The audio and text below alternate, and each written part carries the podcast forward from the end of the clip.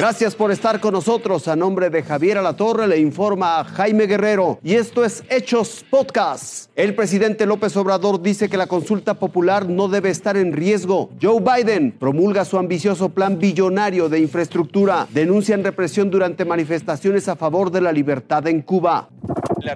El recorte de casi 5 mil millones de pesos que se aplicó al INE no es una alerta roja para la organización de la consulta de revocación de mandato. Así lo consideró el presidente López Obrador, quien de paso recomendó a los consejeros implementar planes de ahorro. Tienen recursos suficientes, que lleven a cabo un plan de austeridad, que se bajen los sueldos, ganan mucho. Los consejeros ganan el doble de lo que gana el presidente, se rayan. Incluso sugirió eliminar comidas lujosas y mantener solo viajes esenciales. Que ya este, le bajen a los viáticos, comidas y los vinos y a todos los gastos superfluos, austeridad republicana. López Obrador recordó que el INE tiene para 2022 una bolsa de casi 19 mil millones de pesos y confió en que para la consulta también se invite a mexicanos que viven en Estados Unidos. 19 mil, ¿cómo no les va a alcanzar? Convocar a la gente a que ayude, que participen, autoridades locales. Irving Pineda, Fuerza Informativa Azteca.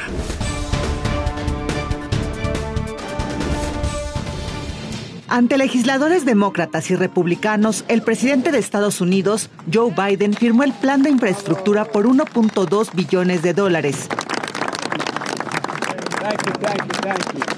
El plan quedó convertido en ley 10 días después de que fuera aprobado por el Congreso. The bill I'm about to sign along proof that despite the cynics, Democrats and Republicans can come together and deliver results. And we're taking a monumental step forward to build back better as a nation. Con este plan se prevé la modernización de aeropuertos, puertos y el ferrocarril de carga y reducir así los retrasos en la cadena de suministros. La ley contempla miles de millones de dólares para mejorar la banda ancha, para crear estaciones de recarga para coches eléctricos, en fin, para mejorar la infraestructura del país en los próximos cinco años. Según el presidente Biden, este plan es la columna vertebral para reconstruir la economía del país y rescatar a la clase media. And to rebuild the economy from the bottom up and the middle out. This law delivers on that long overdue promise, in my view. It creates better jobs for millions of Americans. Biden se mostró confiado en que este plan mejorará la competitividad de Estados Unidos frente a China y otros países, al tiempo que aliviará la inflación que se ha disparado en los últimos meses. Amada Castañón, Fuerza Informativa Azteca.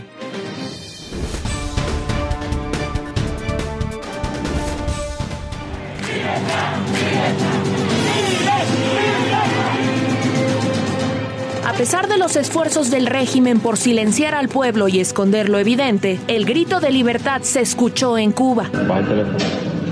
¿Por qué? Baja el teléfono. ¿Qué pasó? Estás grabando, baja el teléfono. Ajá, ¿y por qué? Baja el teléfono.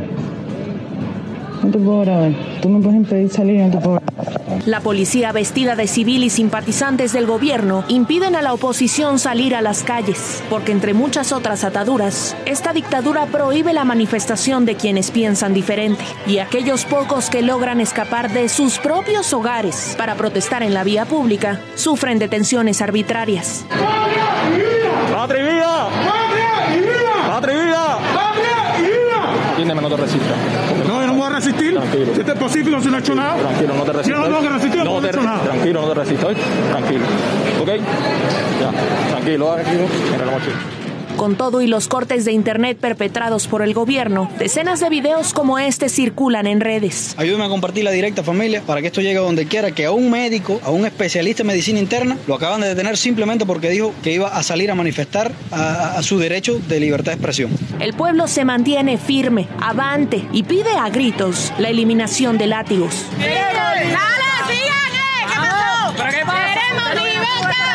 Nada detiene la lucha contra el único brazo político permitido en la isla. La nación caribeña vibra, alza la voz, exige libertad, paz y justicia. ¡Únete, policía! ¡Por la libertad! ¡Únete, policía! ¡Por la libertad! Están matando a la juventud. Ilse Lorena Trejo, Fuerza Informativa Azteca. Gracias por su compañía. Le seguiremos informando.